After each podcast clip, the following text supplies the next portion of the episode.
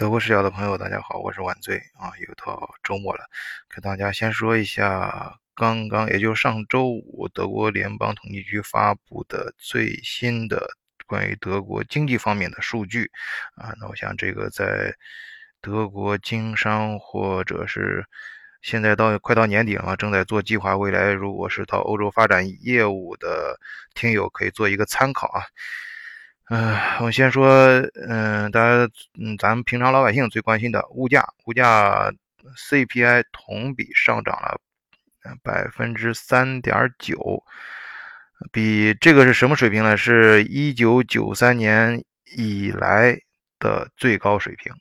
就是说情况不太妙。呃，但这个德国人是有心理预期的啊，他们原来预测也是百分之三点八。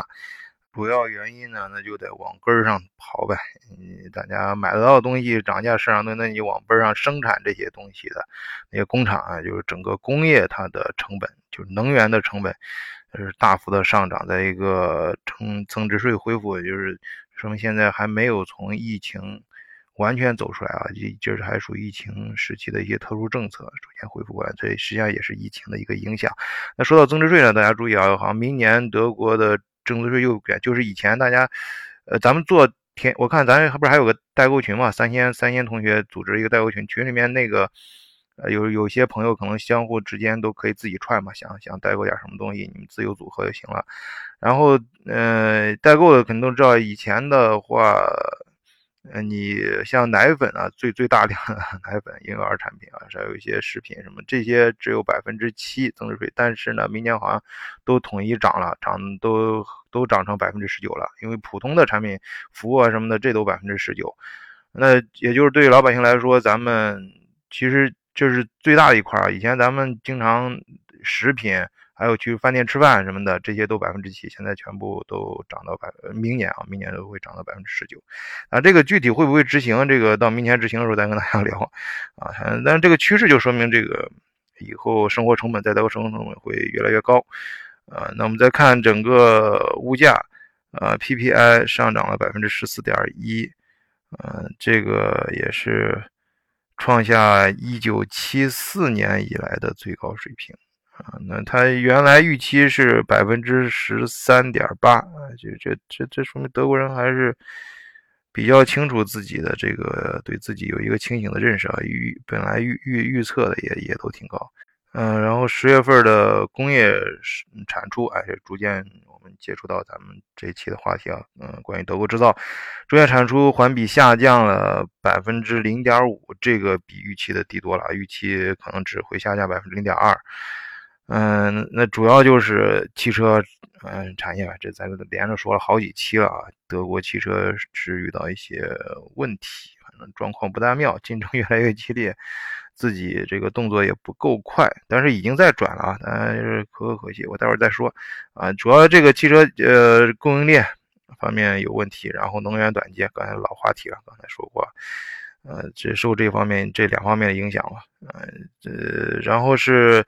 德国十月份的贸易顺差是二十三点五亿欧元，低于市场预期的二十五亿欧元。呃，嗯，这这个怎么说？这个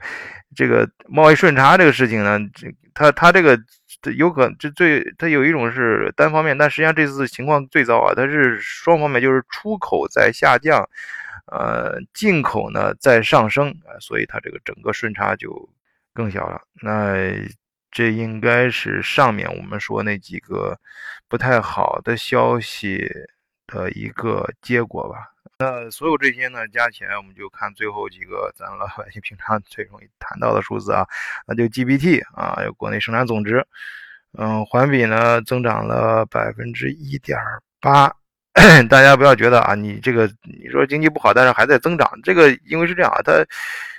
它这个增长呢，是因为物价各方面都在涨嘛，所以呃，环比增长是一个正常的，只是增长的还不够啊，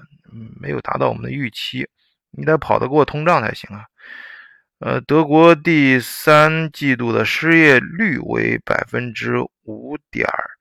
八，啊，这个是低于市场的预期的百分之五点九啊，这应该是一个好好消息啊。但是百分之五点八也有点高，因为前两天咱们另外一个主播。啊，说他想买一个投资房，哎，就说那个地区的查了一下，失业率只有百分之三啊，就百分之三应该是一个，对于对于当对现在德国的环境来说是一个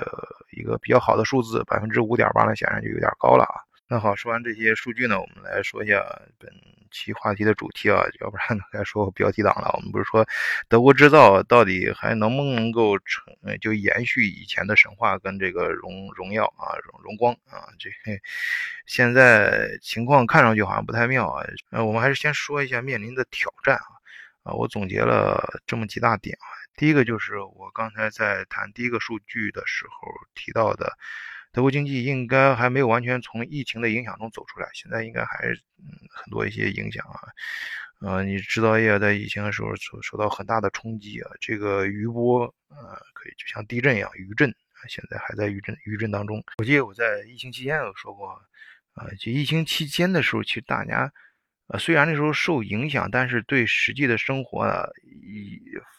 实际的影响并不是，就是对于钱方面影响并不是，因为在这个过程中，德国是每个人发钱的啊，就是政府会想尽各种办法给到老百姓补贴，呃，而且有些时候你反而有借口了，可以去政府那儿申请一些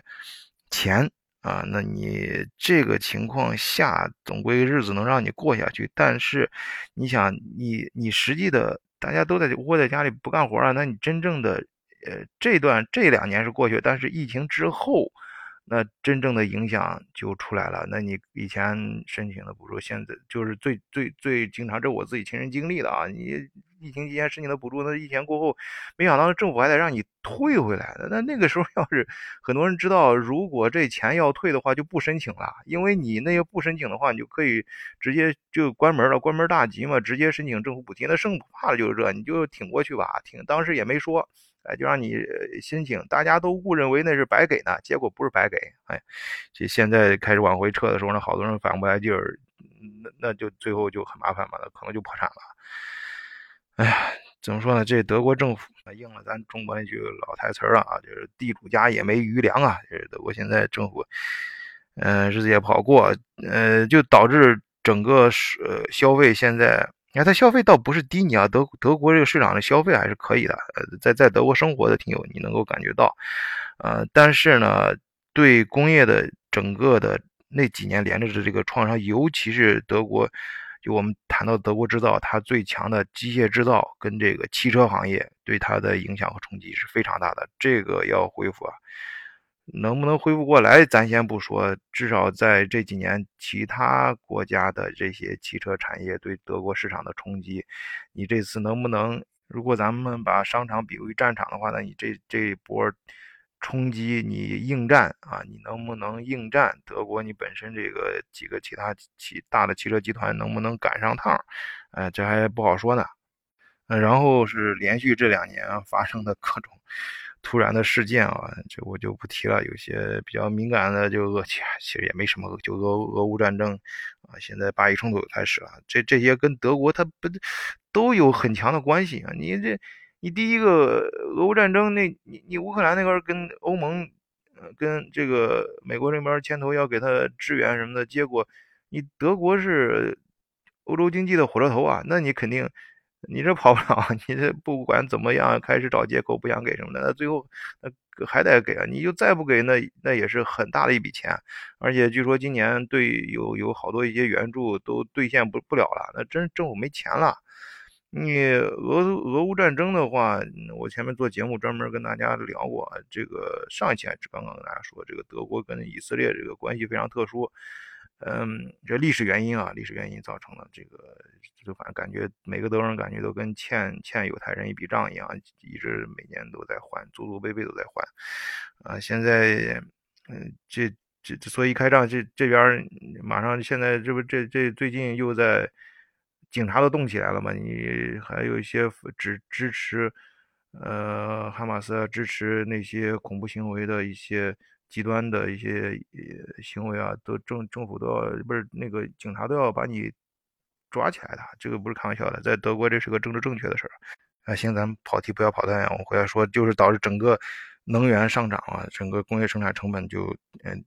提高非常高。然后不仅是原材料各方面原材料在涨，而且供应链，哎，有些供应链你供的东西啊，这些，你比如最最典型的一些一些材料啊、能源啊，还有芯片，这些价格都居高不下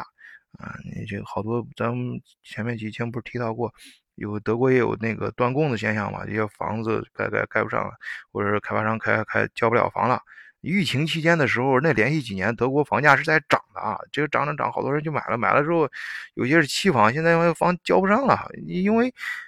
它盖不起了，原原材料太贵了啊。总之一句话，就是对于德国制造业面临的一个很大的问题，就是供货困难，成本上升。啊，那那除了这外在的原因，还有没有内在呢？有内在，咱就谈到第三点了，就是数字化转型的问题啊。这个我这已经说的是很多次了，而且我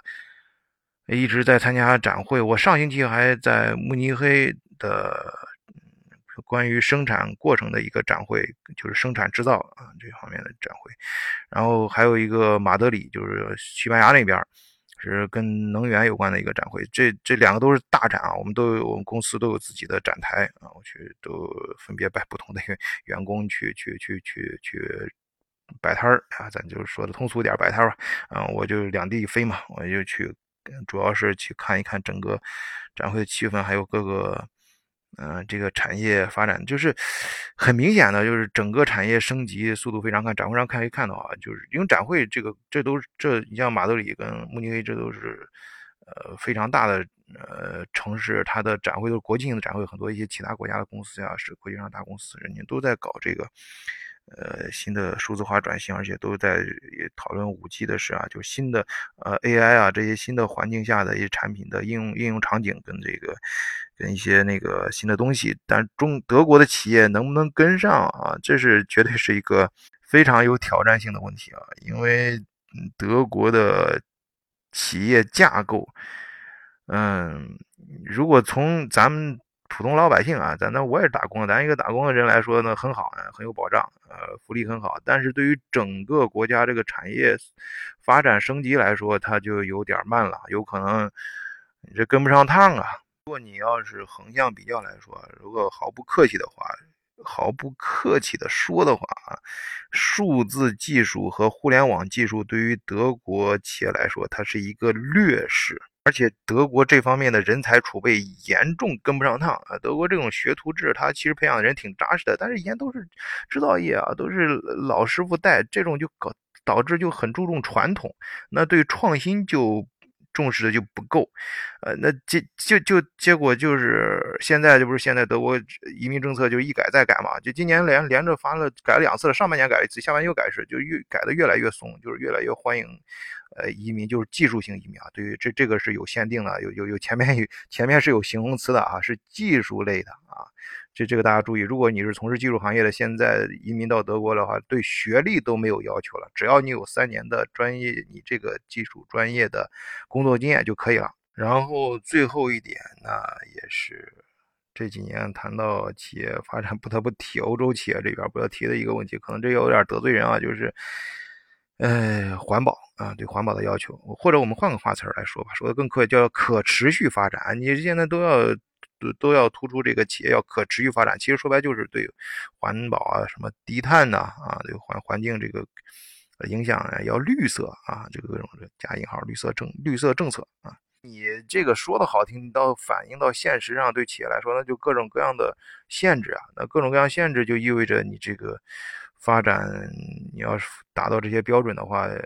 一个成本拉高，再一个有些就不能。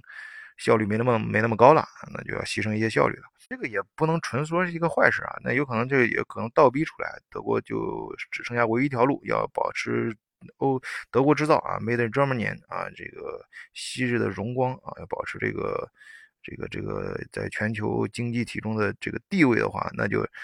必须啊不断的抓紧时间啊去创新革新啊，要有足够的动力往前冲。啊，最后呢，也不能让大家太灰灰暗啊。你毕竟你要知道，德国它现在还是世界上应该是经济体就体量来说，也虽然德国体那个国国家很好，全球人口有八八百万啊，相当于面积的话，相当于中国的两个省的面积啊，还不到，应该不到两个省。这这这就这么小的地方，那经济体量在全球肯定是前五是排得进去的啊，没没任何问题。在欧盟内部，它的 GDP 应该我没记错的话，应该是肯定是第一，具体数字好像是三点九，呃，紧后面应该是法国，现在法国好像微微超过了，就是英国，因为英国脱欧之后也太吃亏了，这这这这个就排到法国后面，但是他俩很近，基本上你应该差不多吧，就是一呃就是紧跟着后面的。呃，德国的就是英法，但是英法比德国的体量还是要小很多啊。它是三点六，到英法这块就变成二点几了，好像二点七、二点八这个样子。然后再往后面就是像意大利啊，意大利北，意大主要意大利北部啊。我我我认识意大利的老的这些呃那些比较传统的本地的这种呃老工程师的，我说意大利北部跟南部那就两个国家啊，南南意大利那都到非洲了。但是这个这个我就不说，因为我相信南意大利的旅游非常好啊，很舒服。但是，呃，意大利北部确实制造业很厉害啊，嗯，很多一些厂，至少咱中国人熟悉的那二王一后那几个跑车，兰博基尼啊、法拉利啊什么，呃，玛莎拉蒂，这都是意大利北部出来的跑车。呃，它的它其他的工业方面的制造也是很厉害的啊。然后是呃西班牙呃，当然当然在在此之前应该是还有个荷兰，荷兰确实很厉害。荷兰商业那是德国最早的海上马车夫啊！你想想，呃，这这这几个就是欧洲经济的台柱子，那那后面再加上后起之秀，你像现在东欧像都增长的很很厉害，像波兰呐、什么捷克啊这些制造业本身人家本身底子都可以，再加上这个呃最最近这一二十年，嗯，整个西方世界对东欧的大力的这种投资。